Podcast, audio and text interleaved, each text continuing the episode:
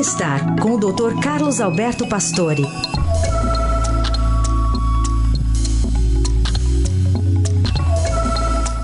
O Dr. Pastore está aqui para falar para a gente sobre exercício. A gente já sabe que faz bem para a saúde, só que o tipo de exercício que a gente escolhe também influencia na qualidade de vida, né, Dr. Pastore? Bom dia.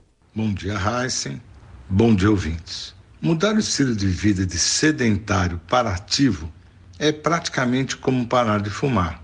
Nós já sabemos que os exercícios fazem bem para a saúde, longevidade mas a discussão se refere ao tipo de exercício e à duração que nos traz mais benefícios.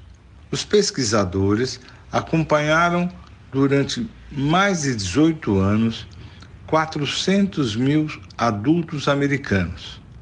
A análise dessas informações de como faziam exercícios mostrou que os indivíduos que faziam atividade aeróbica moderada praticamente conseguiam um risco de mortalidade 15% menor. Aqueles que alcançavam três horas de atividade aeróbica por semana, vigorosa, reduziam a mortalidade quase em 30%. Porém, aqueles que incluíam duas sessões de treinamento de força por semana conseguiam reduzir em 40% a mortalidade. É como a diferença entre um não fumante e um fumante de 10 cigarros. Quer dizer, exercício com todas as sessões de força praticamente equivale a você parar de fumar.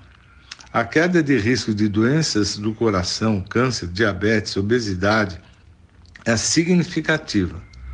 Não há dúvida que nós podemos trabalhar em alto nível por mais tempo e realmente conseguir força muscular. Tá aí, dica de hoje do Dr. Carlos Roberto Pastore, que volta na segunda-feira ao Jornal Eldorado.